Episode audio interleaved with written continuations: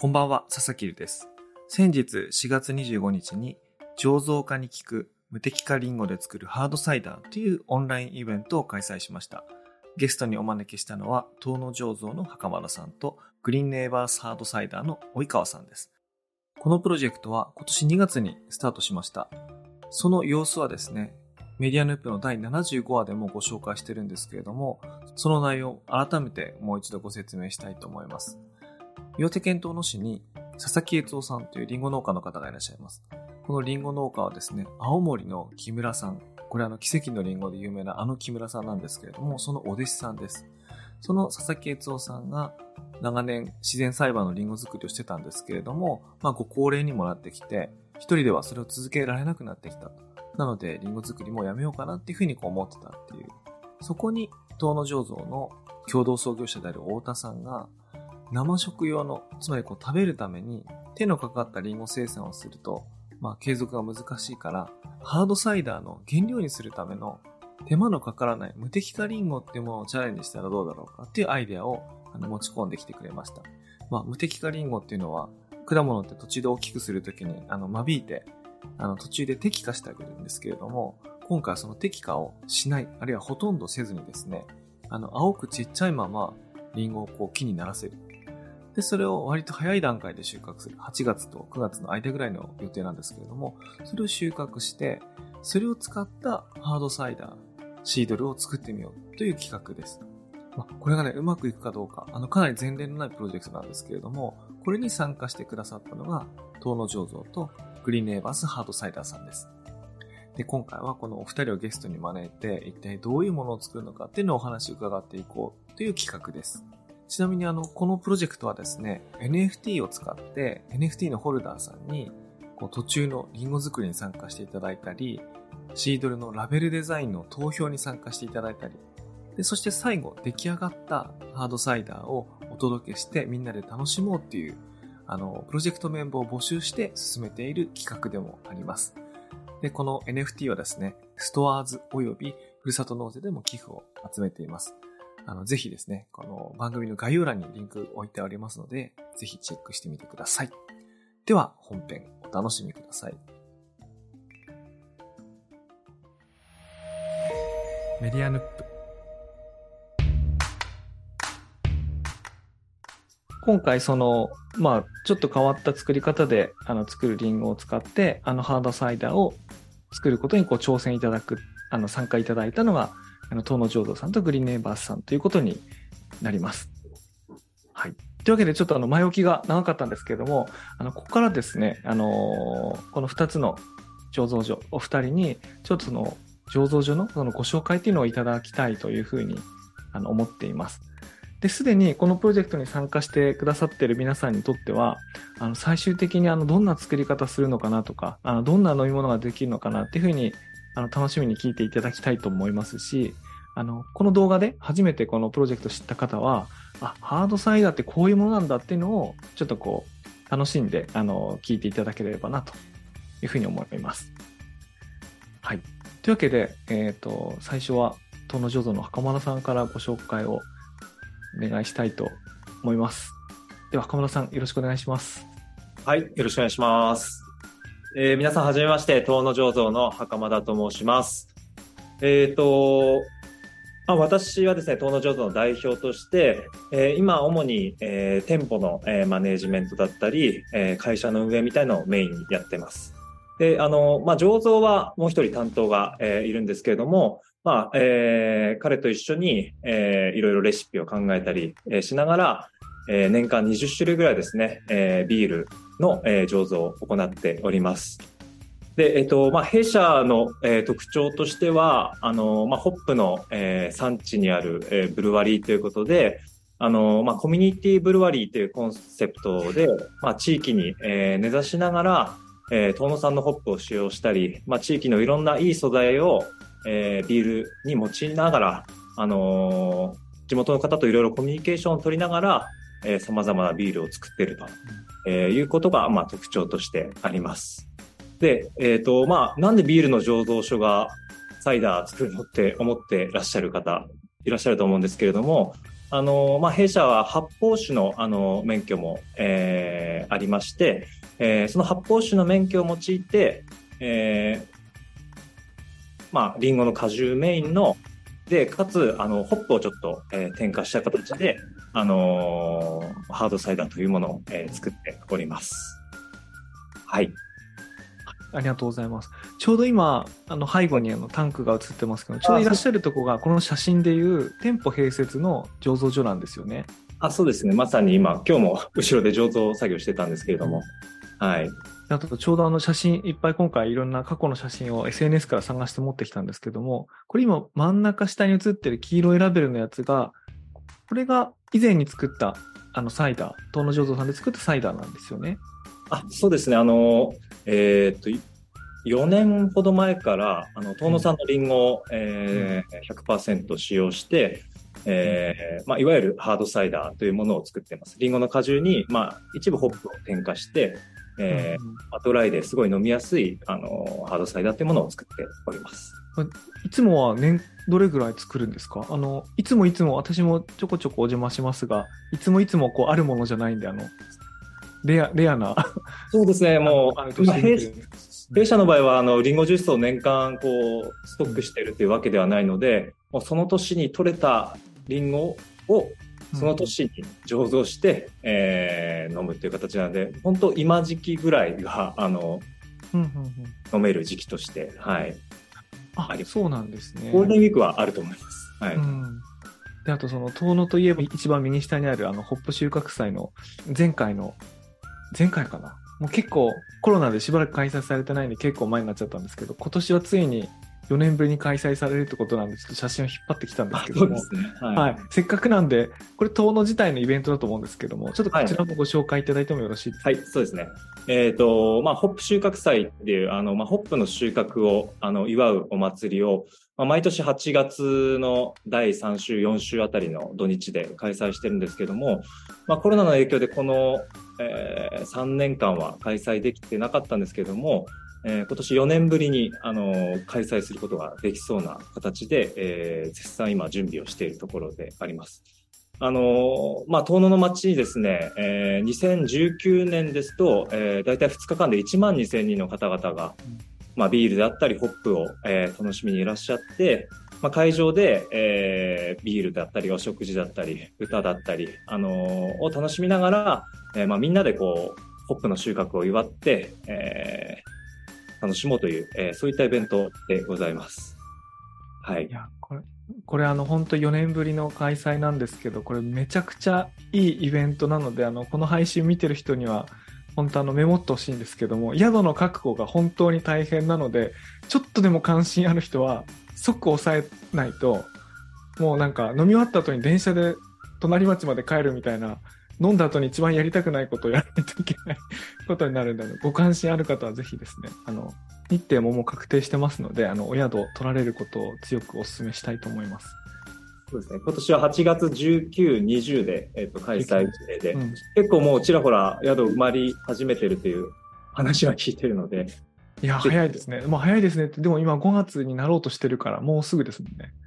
はい。じゃあ、あと、サイダーについてまたこの後いろいろ詳しくお伺いしていきたいと思います。どうもありがとうございます。はい。で、続きましてはですね、岩手県手話町のクリーンネーバーハードサイダーさんに、の及川さんにちょっとご説明お願いしたいと思います。はい、皆さんこんばんは、えー。グリーンネーバースハードサイダーで醸造長を務めております、及川と申します。本日はよろしくお願いします。えー、私たちはですね、えー、っと昨年の7月に、えー、っと醸造所がある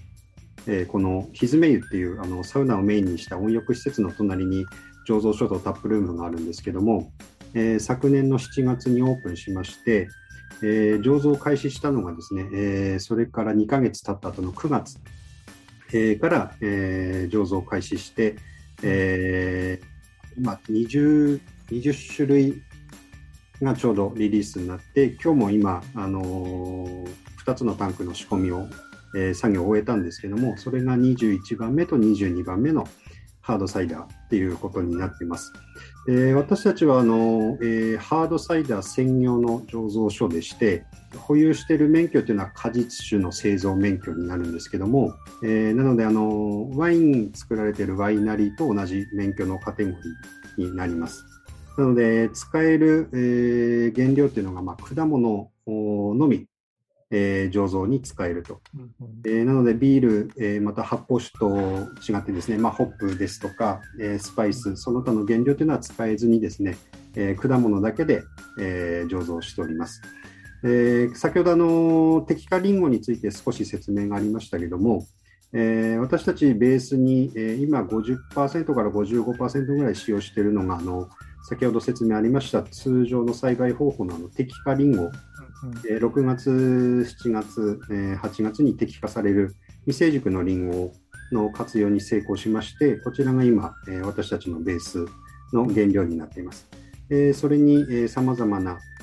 え成熟したリンゴの、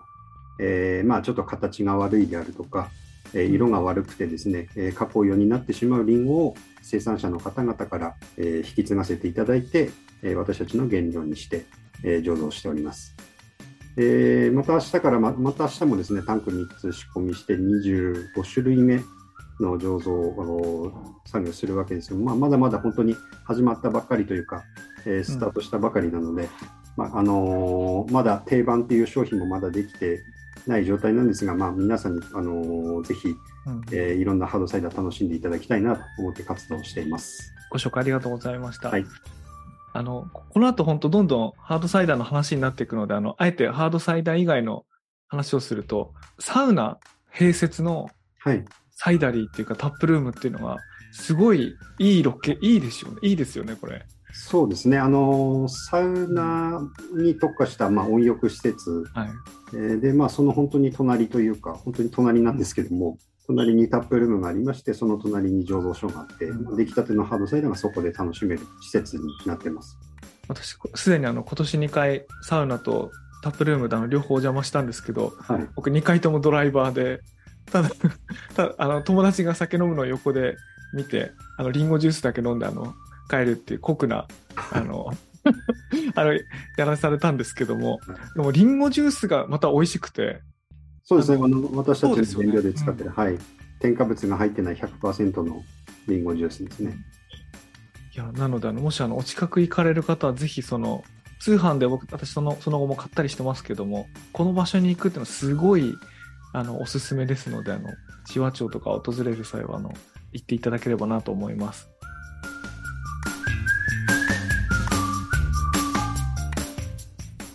実は私もその今回のプロジェクトをやるまで、あのシードルって言われた時に飲んだことある。でもサイダー、ハードサイダーって言われた時に、あんまり飲んだことないかもなと思って、いろいろお店で買うように、あの、その、なったんですけども、あの飲めば飲むほど、あれ？これってどんなお酒なんだろうみたいなことが気になってきまして、それをこう、お二人にこう直接ちょっと聞いてみたいなと思ってるんですけども、あの、今回ですね、ちょっとあの、第1問目はちょっと及川さんに聞いてみたいなと思うんですけども、はい、シードル、あるいはサイダーですね。それってどんな特徴を持ったお酒なんでしょうか？そうですね、まあ、まあ、最も大きな魅力の一つは、やっぱりそれぞれこう一つ一つ個性的な味わいの、えー、お酒なんですが、世界各地でリンゴのお酒、ハードサイダー、シードルっていうのはありまして、どうでしょうね、まあ、ちょっとビールと比較するとですね、まあ、ビールですと、その原料となるモルトとかホップっていうのは、まあえー、いろいろ世界各地から調達して、えー、醸造できると思うんですけども、りん。ごに関してはなかなかこう、まあ、果汁ですとか生のりんごを、えー、世界中から集めてそれを、えー、例えば、まあ、私たちのところで醸造で使うっていうのはなかなかちょっと、えー、難しいというか、うんうん、あの世界各地でそうなんですけども基本的に世界各地で作られてるシードルハードサイダーっていうのはその国の中で生産されたりんごで作られてるものになるので、本当にあのこう各地の文化とともにこう独自の発展を遂げてきたような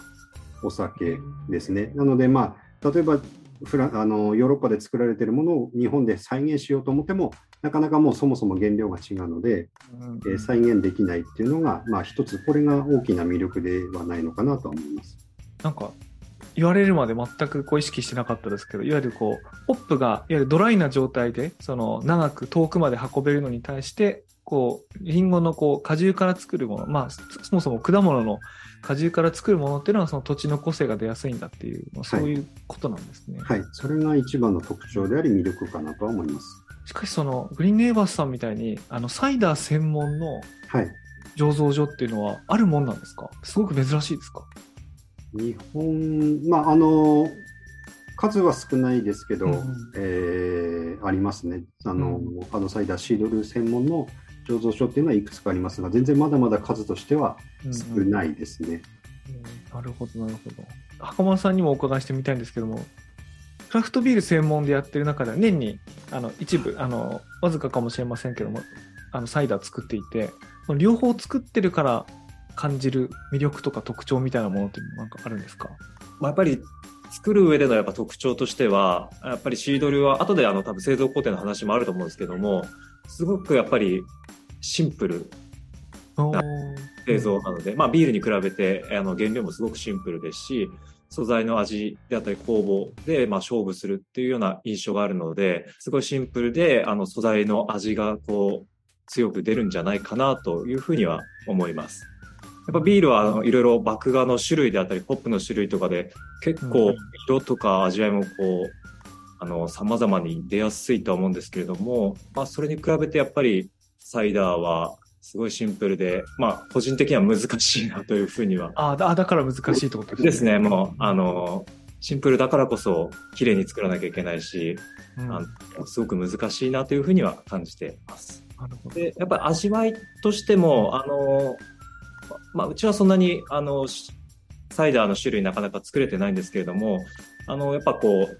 ドライでお食事に合わせやすい食前食中酒みたいな、あの、すごく印象があって、まあ、お料理との相性がすごくいいなというふうには、あの、サイダーは思ってます。まあ、ビールは極端な話、まあ、ハイアルコールの12%のビールがあったり、まあ、スタウトみたいな黒いビールがあったりとか、うんそういう意味ではちょっとお食事に合わせるっていうよりかも、あの、ビール単体で楽しむとか、うんそういったのがあると思うんですけども、やっぱサイダーはこう、食事と合わせた時にすごくあのバランスが良くていいなというふうには個人的に思ってます。ありがとうございます。次第にこう2問目にこうなだれ込む感じなんですけども、僕あの飲み始めたりお店で買い始めたりするうちにこうあのいろんな呼び方があって、あのシードルとかサイダーとかハードサイダーとか、ただアルファベットで表記したらどれもまあ同じくあの CIDER って書くから、まあ、同じものなんだなとかって思ったんですけども、でももうちょっと深く調べるとなんかなんていうかカルチャーが違うんだなってことなんとなくちょっと理解してきたんですけどもこれどういう違いがあるのかっていうのをちょっとご専門の及川さんに聞いてみたいなと思ったんですけどどういう違いがこだわり？そのサイダーっていう時のこだわりとかなんかあれですよね。及川さんの意識あのシードルとはなんか違う感じがあるわけですよね。えっと、まあ、そのリンゴのお酒、えー発泡性のあるお酒、まあ、これ本当にあの世界各地でこう独自の発展をしているわけなんですけども、まあ、代表的なところでいくとフランスのシードル、はい。うん。えーイギリスのサイダー、うん。でイギリスですとサイダーっていう表現になるんですけどもアメリカですとハードサイダー。うん。でスペインですとシドラというふうに呼び方がこう各国違うんですけども、まあ、なんかこうこういう作り方をしたからシードルであるとかうんうん。こうだからハードサイダーっていう定義が特にあるわけではなくて、うんえー日本でこう広まったのがシードルという、えーまあ、日本は浅いんですね。世界に比べると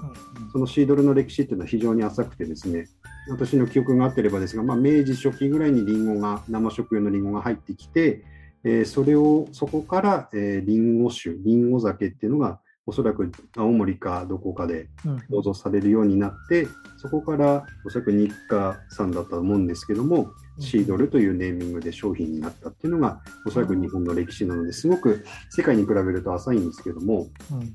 それぞれやっぱり国の、えー、リンゴのお酒でやっぱりそれぞれこうはっきり違いがありましてうんうんフランスですとこう独特の製法でこうちょっと甘みを残したような、えーものであるとか例えばスペインですとこうえービネガーのような、えー酸味のある、へー。シドラっていうものがあったりですとか、えーあとはまあイギリスですとほとんど醸造専用の品種のリンゴで作られることがほとんどだと思いますし、アメリカですとかオーストラリアですとこう日本と同じように生食用の、うんうん。えーリンゴを使ったりとかあとはさまざまなリンゴ以外の果実を使って、えー自由に作られるのがアメリカのハードサイダーだったりオーストラリアのハードサイダーっていうふうにいろいろこう多少と違いはあるんですけども、うん基本的にはまあリンゴの醸造種ということで中身は同じですね。リンゴだけ使ってるので、うんうんうん。はい、そうか、じゃあ、まあ、一緒は一緒だけど、やっぱその、楽しまれ方が違うってことあるんですか？例えばその、なんだろうな、友達とワイワイやるときに飲むとか、あるいはちょっとレストラン行ったときにこう、お料理と一緒に出てくるとか、なんかお酒にもいろんな楽しまれ方あると思うんですけども、それも本当様々っていう感じなんですか？そうですね。国によって全然違うと思いますね。はい。なるほど、そうなんですね。日本では免許がその先ほどお伝えした通り、あの果実酒っていう免許になるので、うんえー今まではやはり多くはそのワイナリーさんが、はい。えーワインの他にシードルを作られるっていうのがあの多分銘柄としては多かったとは思うんですけどもうん今こう最近になって、まあ、私たちと同じようにこう、えーハードサイダーシードル専用の醸造所っていうのもいろいろ全国各地で出てきたので、うんえー銘柄としてはすごく今種類が増えていってなるほどね。はいい、や、私あの、シードルのイメージってなん、どちらかというと、こう、ジャンルとしては、チューハイに近いっていうか、その、なんか飲みやすいような、チューハイに近いような甘い香りのする、コンビニで買える、ちょっとコンビニで1、2本だけ売ってるお酒だと思ってたら、東野醸造さんとか、グリーンネイバーさんが作ってるやつを飲んだ時に全く違くて、これが同じサイダーなのかと思ってあの衝撃を受けたんですけど、もう本当に違いますね。なんかその、すっきりしてるっていうか、ドライというか。うん。そうですね。あのーこうまあ、僕たちもそうですけど、えーやはりその今こう日本、まあ、岩手日本でリンゴのお酒を作ろうと思うとその、えー生で美味しいリンゴ普通にこう生食用のリンゴで作るしかないという表現が合ってるかどうかわかんないんですけどなかなか手に入りづらいっていうのがあるので、どうしてもその生食用のリンゴで、えー醸造するとすごくドライなうんうんうん。はい味わいになることが多いですね。なので、まあ、カテゴリーっていうのがあのハードサイダーでもいろいろあるんですけども、はい。うんあのー生食用のリンゴで作ったハードサイダーはモダンサイダーっていうカテゴリー、はいうんであとはその醸造の専用品種で作られるとトラディショナルサイダーっていうカテゴリーになったりとか、なるほど、なるほど。はいそういうジャンルか。はいまあ、私たちもそうですしあの東野醸造さんでも、えー作られるサイダーっていうのはカテゴリーでいくとモダンサイダーっていううんうん。カテゴリーになります。なるほどですね。えちょっとだんだんと、あの、作り方の、あの、話になってきたんで、あの、先ほどあの、袴さんのお話の時に、こう、作るプロセスの話がちょっと出たと思うんで、これあの、小学生にもわかるようにって、これわざわざ書いてあるんですけども、これなんでかっていうと、あの、この間、東野醸造さんに行った時に、新種の新しいホップの、あの、試飲会みたいなことあった時に、なんかご説明いただいたんですよね。なんかホワイトボードにこう、で、すぐから簡略化して書いてくださったと思うんですけども、そもそも普段ビールがどうやってできてるか全く知らない人からしてみたらもうめちゃくちゃ面白かったんですよね。だからきっとサイダーに関してもそういう、あの、作るプロジェクトに関わる人知りたいだろうなと思いまして、ちょっとそのあたりをお教えいただけないでしょうか？これ私も聞きたいですね。僕ですかいや、袴田さんからぜひ。いやいやいや、これはやっぱり及川さんにちょっと、ぜひ教えていただきたいですね。えーっとですね、まあ、その、まあ、ビーまあ、ビールと比べ、比べてというか、こう、同じように説明した方が、もしかしたら分かりやすいのかもしれないんですが、えーっと、まあ、えーハードサイダーっていうのは、発酵でいくと単発酵っていう発酵になります。で、ビールですと単酵副発酵っていう発酵になって、いわゆるこう、ばでんぷん、でんぷんであってます袴田さん。でんぷんを糖に変えるっていう、その糖化っていう作業が必要なんですけども、えー、とハードサイダーシードルっていうのは、まあ、果汁そのものにもうすでに糖分が含まれているので、えーもう果汁にそのまま微生物である酵母を添加すると発酵が始まりますし、あとはまあそのまま放置してでもですね微生物が同じような働きかけをして発酵になるかふあのー、えー、なんて言うんでしょうね、腐敗になるか、同じようなメカニズムなんですけども、いずれ、えー、微生物の働きで同じような、えー、工程は進んでいきます。なので、あの、単純、まあ、先ほどあの袴田さんが冒頭でお話ししたように、すごく作りと作り方というか、すごくシンプル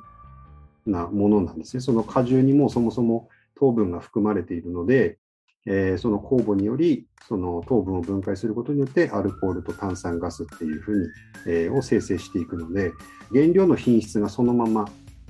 味に反映されます。まあ、原料酵母も含みですけども先ほど袴さんがお話ししたように、えー、リンゴ果汁の品質とあとはどのような酵母を使うかによって味わいは本当に、えー、それのみによって反映されてきますのですごく作り方としてはシンプルな作り方になります。ちなみにあの私も大人になってしまったのであの酵母という言葉を聞いてなんとなくイメージするやつがあるんですけどあの小学生にも分かるようにっていうことで言うと酵母って何なんですか？で酵母ってどこにどういう形であるっていうかいるっていうか酵母って何なんですか？まあ、それは袴田さんの方で あれですよね。そのつまりあの糖をあのアルコールと炭酸に分解する酵母がすごいあの大事な働きをするってことだと思うんですけど、はい、酵母ってえどっかにいるんですか？どっか買ってくるんですか？そのどこにどうあるんですか？酵母って。酵母まあ自然界にあの、うん、たくさんいろんな種類があ多分、うん、いわゆる菌があると思うんですけども、はい、まあ、我々が醸造に使う場合は、まあ、基本的には、まあ、管理された、えー、はい、ものを醸,、えーと、醸造用に、えー、適した酵母ですね。その例えばビールの糖を分解できるとか、あのリンゴの糖を分解するのに適しているとか、あのまあ、そういった形であのそれぞれのお酒に適した酵母があいわゆる酵母屋さんであの管理されているものがあって、えー、そこから、まあ、購入して、えー、使用、えー、してます。で、まあ、それを例えば自社でそのまま保管して管理するところもあれば、うんうん、あの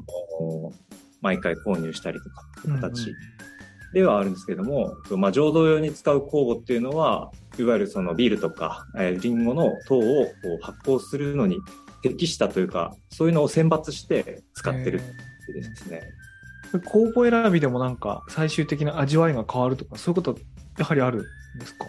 そうですね。やっぱり多分サイダーの場合ですと、弊社で使ってる酵母は、あの、白ワイン用の酵母をシドルサイダー作りに使ってるので、まあ、かなりこうドライで結構酸味が出る、えー、ような味わいに仕上がるんですけれども逆に大川さんのところであの確か、えーと、イングリッシュエールイーストを使ってましたよね。はい私たちのところではビール用酵母とワイン用酵母とあとはサイダー用の酵母っていうのも、まあ、ワインとビールに比べればその数は少ないんですけどもサイダー用酵母っていうのもありまして今その大きく分けるとその3つを使ってます。結構やっぱイングリッシュエールだとちょっと甘めの仕上がりになりますよね。そうですね。あのー、まあビールと同じような、えー、ニュアンスはやっぱりそのサイダーでもあの表現できるってことが、えー、私たちの今何回か作ってるのでも分かるようになってきました。なんかこう、プロ同士の会話みたいな感じ、僕も今面白かったんですけど、その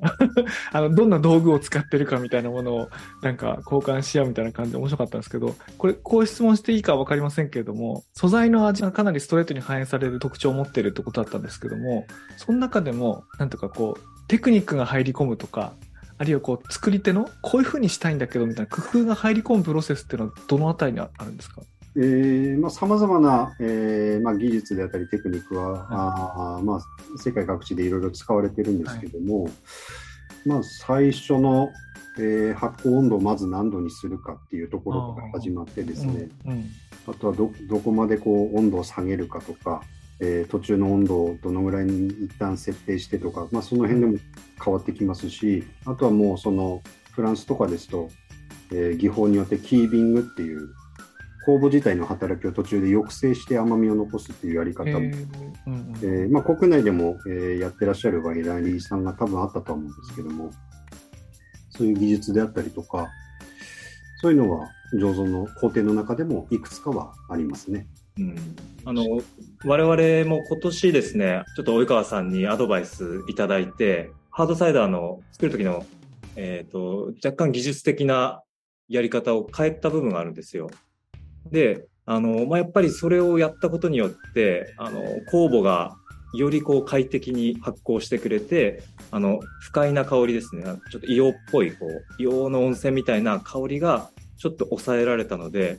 あやっぱすげえなっていうのは、今年、あの、やってみて、あの、すごく感じました。実はあの次第にあの4番目の質問にこう流れ込んでたんですけどもどちらもそのタップルームまで飲みに行くとその目の前にタンクがあるもんだからしかもそこに出入りしてるあの店員さんなんかもいらっしゃるんであれどうやって作ってるんだろうとこう気になりながらもあの聞く機会がないのでいつか聞きたいなと思ってたんですけどもそれぞれの醸造所でなんかこだわってることとか作り方とかっていうものをなんか特徴として教えていただけないでしょうか？えっ、と、まあ、我々の、まあ、ビール作りで、まあ、こだわってるところ、まあ、主に3つあって、えーまず1個は、あの、まあ、バランスの良さ、あとは、まあ、ドリンカビリティの高さ、うん。みたいなところで、まあ、やっぱりこういう、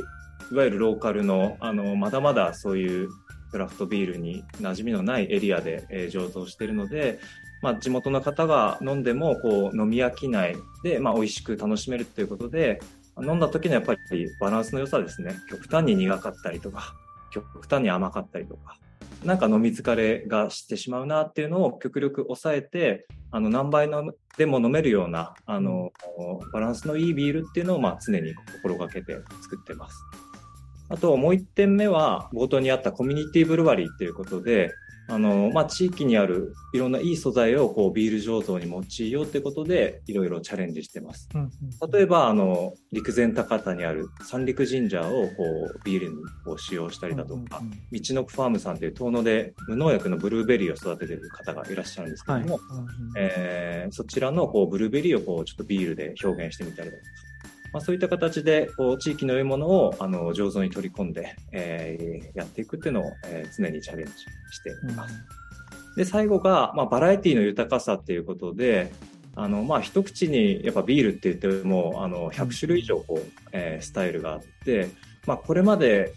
いわゆる大手ラガービール、えーしか飲んできてこなくて、なんかちょっとビール苦苦くて炭酸強くて苦手だなっていう人にも、もしかしたら、あの、黒ビールとか白ビールは、あの、すごくお口に合うかもしれないし、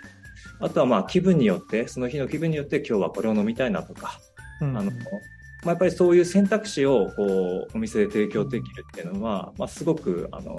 まあ、豊かなことだなと思うので、うん。あのまあ、常にこうお店に来たらあのバラエティに富んだこうラインナップが、うんうんタップにつながっているようにこういろんな種類のビールを作るっていうのは常に心がけています。なるほど。じゃあ、そのコミュニティブルワリーで地域の素材を生かして、いろんなバラエティ用意するっていう、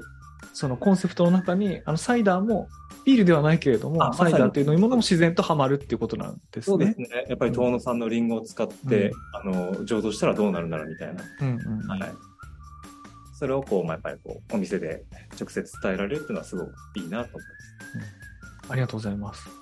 続いて、及川さんにお伺いしてよろしいですか？はい、えー、なんか突き詰めるとなんかほほぼほぼ同じような先手有利みたいな。そうですね。僕たちもやっぱり同じようにこう飲み飽きない作りっていうのはすごく心がけてまして、まあなんで、なんて言うんでしょう、こう、まあこう、一口目すごくインパクトがある、えーサイダーとかも作れるんですけど、あのやっぱりどうしても一杯飲むまでにすごく飽きる味であったりとか、そういうふうにはならないようにですね、ずっとこう飲み続けられるハードサイダー作りっていうのは心がけてますし、あとは、えー食中酒として、えーきちんと成立するような、えーハードサイダーっていうものも心がけています。あとはそのベースとなるリンゴっていうのは、まあ、岩手県が主ですけど、まあ、一部青森からもリンゴは取るんですけども、えー基本的にその、えー地のものをベースにしているので、えー、リンゴにさまざまな果物を合わせる、合わせて作ることが私たち多いんですけども、その辺はすごく自由にですね、えー世界各地からいろんな果物を集めて、ハードサイダー、えー、リンゴのお酒といっても、さまざ、まな果物を組み合わせて、うんうん。あのーなんて言うんでしょう、まあ、これも最後の袴田さんと多分本当に多様性というか、うんうん。いろんなこう味わいがあるんだっていうのを伝えたくてですね、えーいろいろこうリンゴ以外のものも加えながら作ってます。あれ、例えば他にどんな果物とかも使われるんですか？えー、と今までですと,、えー、と和歌山県産の梅を一緒にりんごはいはいはい梅。うんあとは今一番最近でリリースしたものですと、えー、みかんを一緒にへ。とあの、うんまあ日本の果物の生産量って一番多いのはみかんなんですけど、あ、そうなんですね。はい、その次がりんごになってまして、なんかこう日本らしいハードサイダーを作りたいなってちょっとうんうん。えー、リンゴだけではなくて思ってですね、まあ、その私たちのこの東北のリンゴと、うんうんえー西日本のみかんを合わせてちょっとなるほどね作ってみ。たいなっていうので作りましたし、うんあとはココナッツとパイナップルを加えて、へえ。えーピニャコラーダみたいなカップルのような味わいのものを作ったりですとか、あとは今明日仕込むものは、えっと沖縄県産のシークワーサーを加えるものとうん。あとは、えーもう一つ別な種類はグアバを一緒にへえ。加えるものです。確かに、そう言われると、いくらでも、なんかこう、アイディアが、なんか、湧いてきそうですね、そのなんか。そうですね。あの使えるものは果物に限られるんですけども、うん。まあ、その組み合わせも、えーまあ、無限というか、いうん。あの一つの果物だけではなくてさまざまな果物を組み合わせて、うんえーすごく立体的なハードサイダーを作るっていうのも私たちの今チャレンジの一つとしてありますしいろいろこうん。ういろなんていうんでしょうね。幅広く作っていきたいなとは心がけてます。部下さん、その果物ってどの工程で入れるん。ですかあの最初に、えー私たちですねあの、えーっと例えばそのシークワーサーのキャラクターをはっきり出そうと思うと、えー例えば一次発酵が終わった後ですとか例えば発酵途中で、まあ、ちょっと後半に入れれば入れるほどやっぱりその他の果物のニュアンスっていうのはつきやすいんですけどもやはり、まあ、僕たちの場合そのベースはリンゴになるのでリンゴ感みたいなものが全部こう他の果物で、えー支配されるようなテイストにはしたくないっていうのがありましてどこかこう飲んでいるとやっぱりちゃんとリンゴを感じられる、えーハードサイダーにしたいなっていう、えー今のところ思いがあるので一番最初にブレンドします。うーんリンゴ果汁に例えばまあシークワーサーでしたらシークワーサーの果汁をブレンドして、えーブレンドした果汁に酵母を添加するっていう。うーんはい、であとはもうそのまま最後まで、えー特に手を加えることなく、えー発酵熟成っていう工程を、えー経ることにしてます。こうすることによって最後こうリンゴらしさみたいなのも少し、えーバランスが取れたような味わいになることが今のところ多いので、はい、ありがとうございます。コメント、コメント欄でも、柚子、かぼす、すだち、シークワーサーも好きですっての来てますけども、なんか、味わい変わるとこう、ファンが広がったりみたいな、なんかそういうこともなんかありそうで、すごいいいです。なんか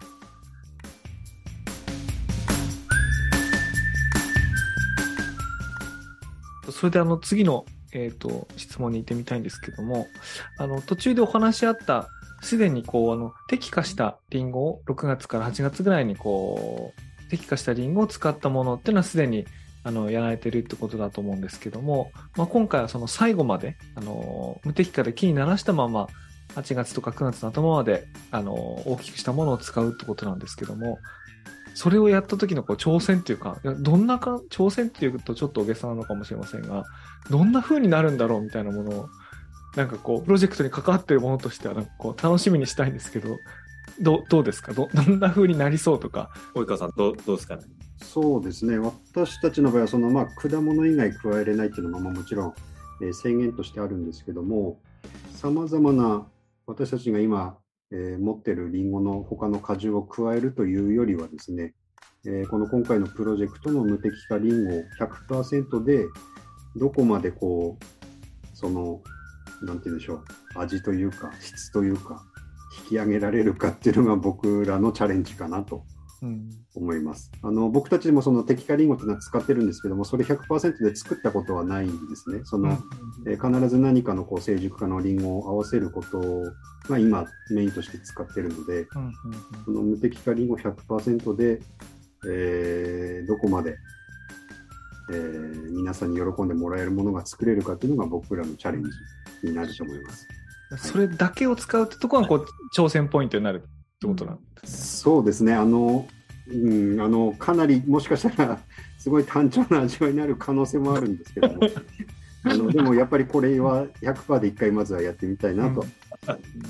普段使って、マックスでどれぐらいの割合なんですか？その無敵、あの、敵化リンゴ。他の果物を加えるときは、適化リンゴと他の果物っていう作りをすることはあるんですけども、リンゴだけで作る場合はですね、えー、マックスでも55%ぐらい。ああ、じゃあ半分ぐらいですね。はいおー なるほど。なのでこれ100%っていうのはちょっと僕らも本当にヒリヒリするようなチャレンジですね。はい。袴田さんはどういう？いや、そうですね。まあ、私もまさにそこで、あの、その無敵化リンゴの果汁のジュースをちょっと飲んだことがないので、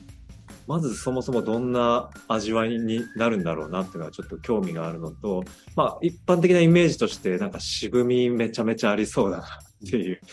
のがあるので、ちょっとその渋みとの、あ、戦いって言ってあれですけど、渋みをこう、どう、どう活かせるかっていうのはやっぱすごくやっぱ難しいなって。ことで、うん。まあ基本的にビールの醸造であんまり渋みってまああのネガティブなものとして捉えられることが多いので、うんそれをこうどう飲み物として美味しくできるかっていうのと、まあビールの醸造のアプローチでどんな風にしたら美味しくできるんだろうなっていうのを今ちょっとうん悩んでますね。いや、おそらくそのプロジェクトに参加してくださる方は、普通のものっていうか、こんなことにチャレンジして結果こうだったっていうのを、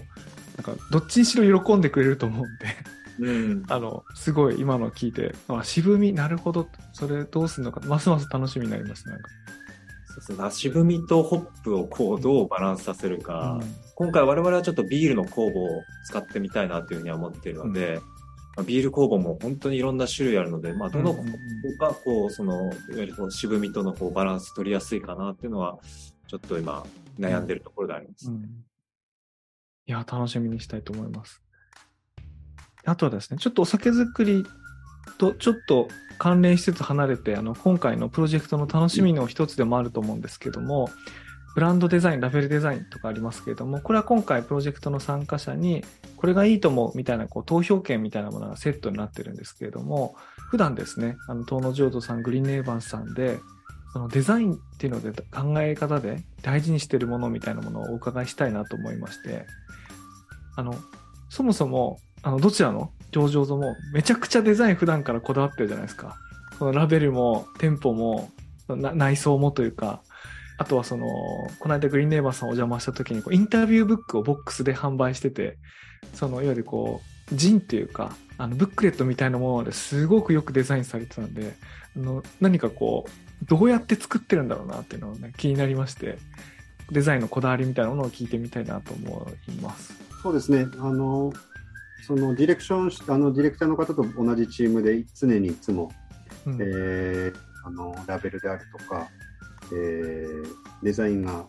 えー入るものは必ず、えー一緒に、うん作り上げてるんですけども、まあそのラベルデザインでいくとですね、あのーなんて言うんでしょうね、こう、うん、言葉がいいかわからないです。尖るっていうことよりもですね、うんうん普遍的なものというか、はあ広くきちんと皆さんに手に取りやすいようなラベルデザイン。でこう長く愛されるもの、まあ、おそらく最初はですねすごく尖った方がキャッチーであるのはすごくわかるんですけども、うん。あのもう、えー最初の時点から本当に広く、えー日本中の本当に皆さんにこう手に取っていただけるような、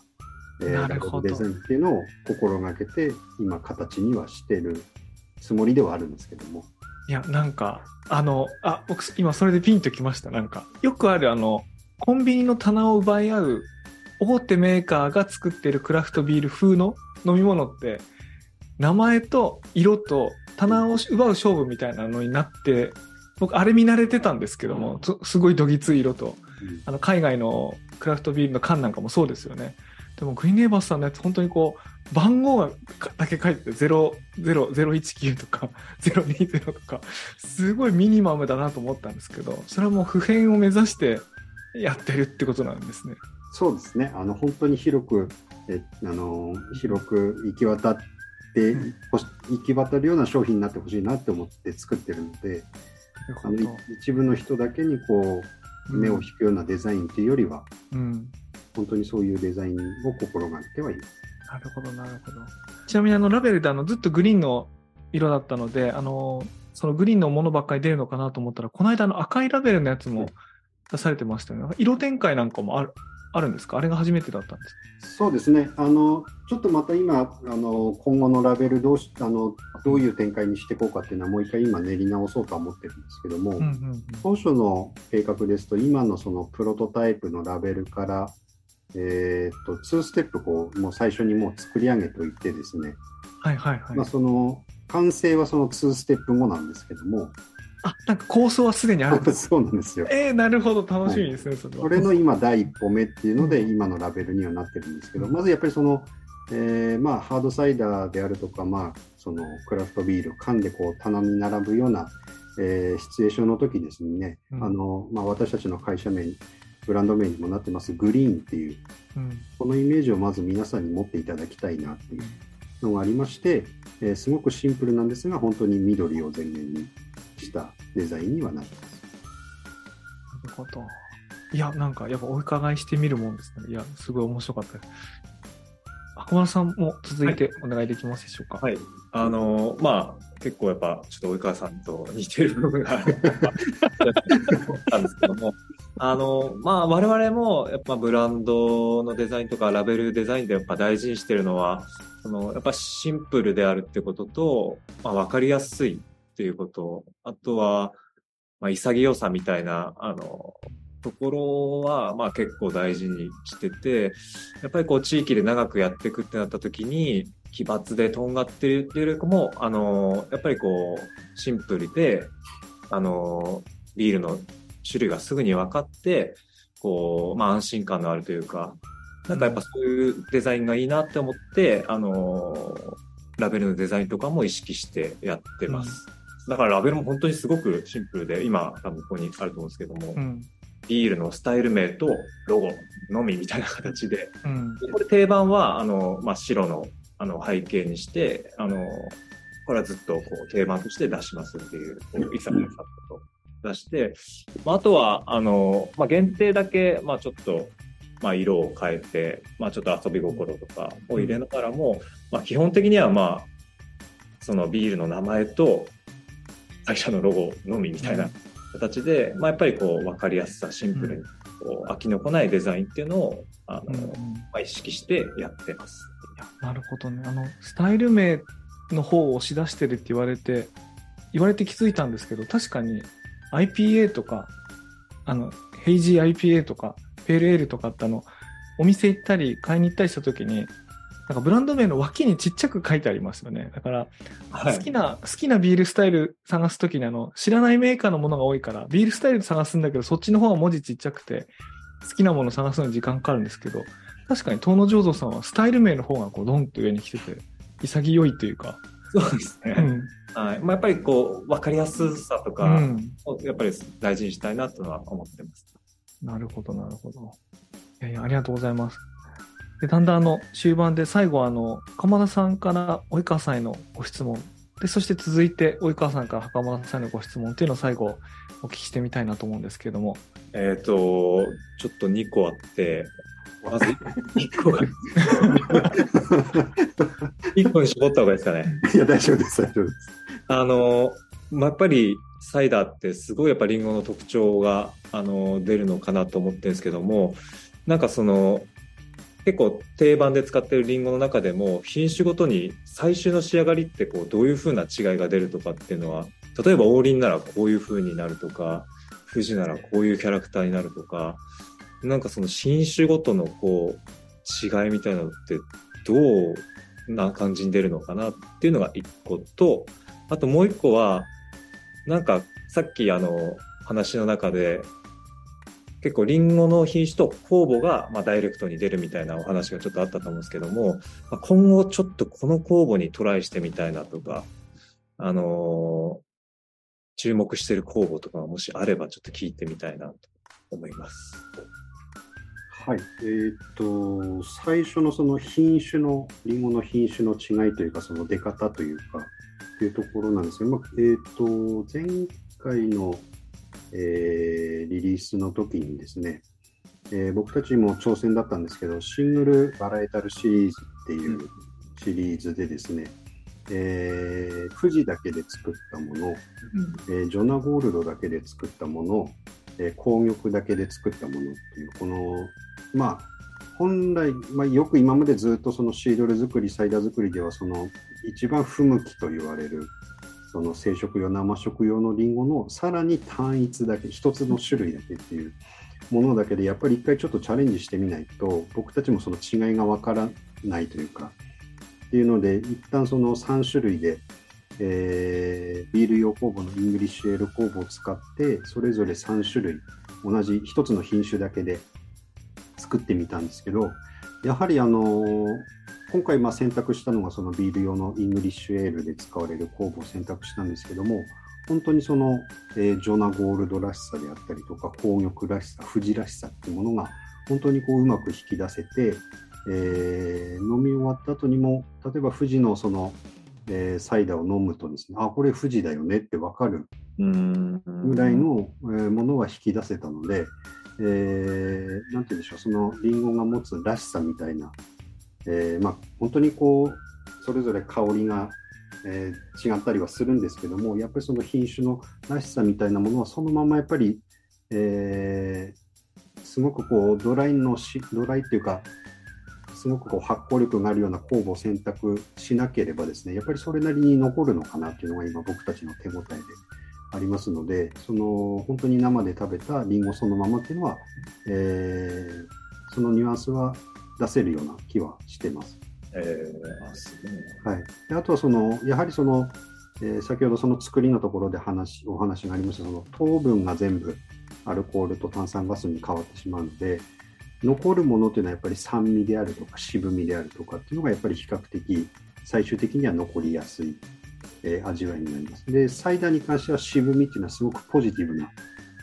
いかに渋みがある方がっていうところもあったりするので、まあ、今回の無敵化リンゴで、その先ほど袴田さんがお話ししたその渋みっていうのをうまくこうバランスよく仕上げられればなっていうのが僕たちのまた一つの挑戦ですね。であと、えっ、ー、と、まあ、今、えっ、ー、と、酵母もいろいろ僕たちはそのリンゴだけで作るものは今ビール用酵母だけで、あビール用酵母で作ることがすごく多いんですけども、今まで使ったものですと、セゾン酵母、イングリッシュエール酵母、えーと、IPA で使われる、デルラントっていう酵母。でいうと、あと、次がですね、えーと、アメリカンエール酵母と、えー、これちょっと袴田さんに来た、アビーっていう。ああ、はいはいはい、はい、はいで今回僕たちそれでちょっとチャレンジするんですけども、今すごく気になってそのアビーというコードが、はい、すごく気になってましてこれがどういう仕上がりになるのかなと、これもまあもう本当に、えー、なんて言うんでしょうその前例がないというか、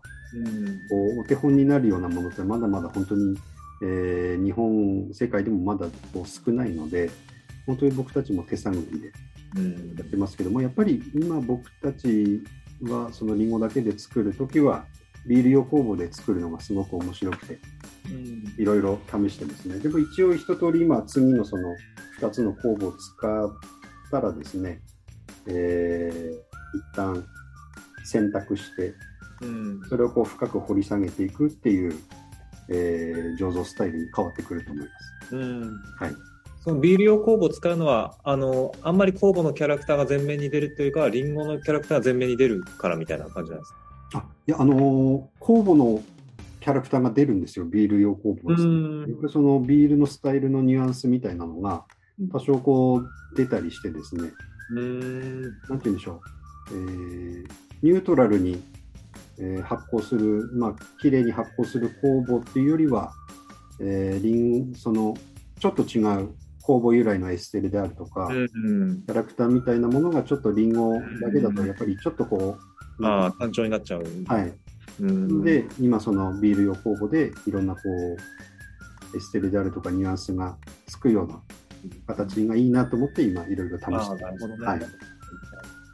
ありがとうございます。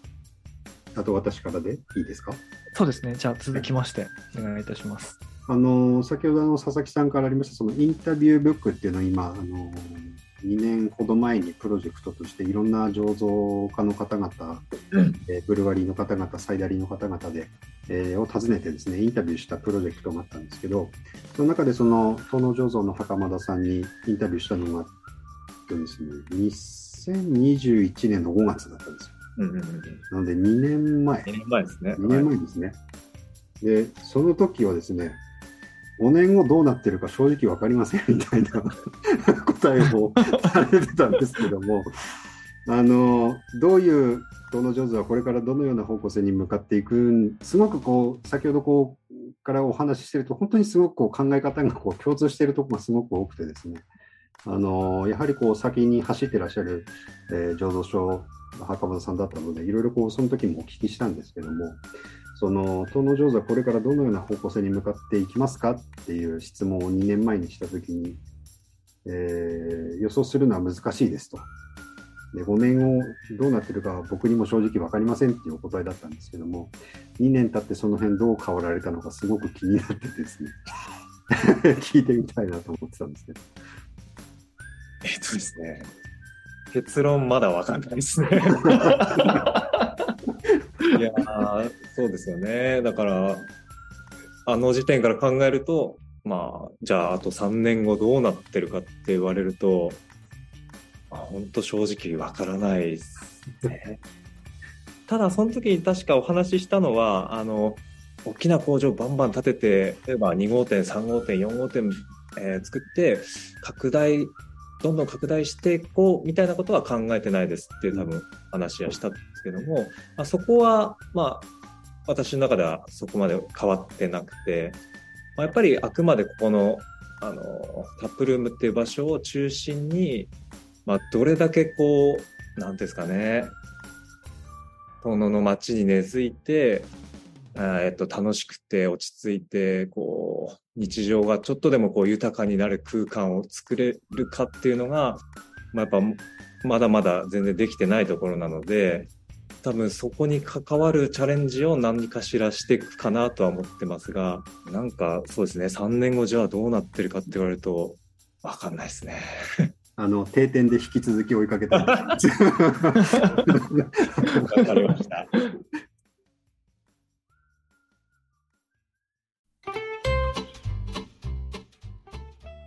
というわけで、まあ、締めになるんですけれども、最後、あの、一言ずつ、このイベントやってみてとか、いろいろ質疑応答したの、感想みたいなものを一言ずついただいたのを締めに変えたいなと思います。はい、あのーありがとうございました。あの、まあ、我々もですね、あの、普段、本当に年に1回しか、その、サイダーを作る機会がないので、あの、まあ、今回、やっぱこういうプロジェクトに参加できてすごく楽しみですし、あの、まあ、何より同じ岩手県で頑張ってる、まあ、サイダー作りの、まあ、大先輩といえば、あの、大先輩の、まあ、及川さんと一緒に、こう、いろいろこう意見交換しながら、あの、作れるのはすごく楽しいなと思ったし、今日お話聞いても、あの、全然やっぱわからないこととか、サイダーについていろいろやっぱりまだまだ、あのー知らないことも多かったので、あの、すごくやっぱ楽しかったなと思います。で、まあ、そこにやっぱりこう参加者の皆さんと一緒にこれから、その、ラベル作りであったり、まあ、味をどういうふうにやっていこうかみたいなところを皆さんと一緒に作れるっていうのはすごくやっぱ楽しみな取り組みだなと思うので、ぜひぜひいろんな方と一緒に、あの、この無敵化のサイダーを作れればいいなと思ってます。はい。ありがとうございます。はい、えー、すごくうー楽しい時間でした、私の方も。あの、ありがとうございました。えーこう今までこう袴田さんとお話しするときっていうのは、まあ、私がまだこう醸造する前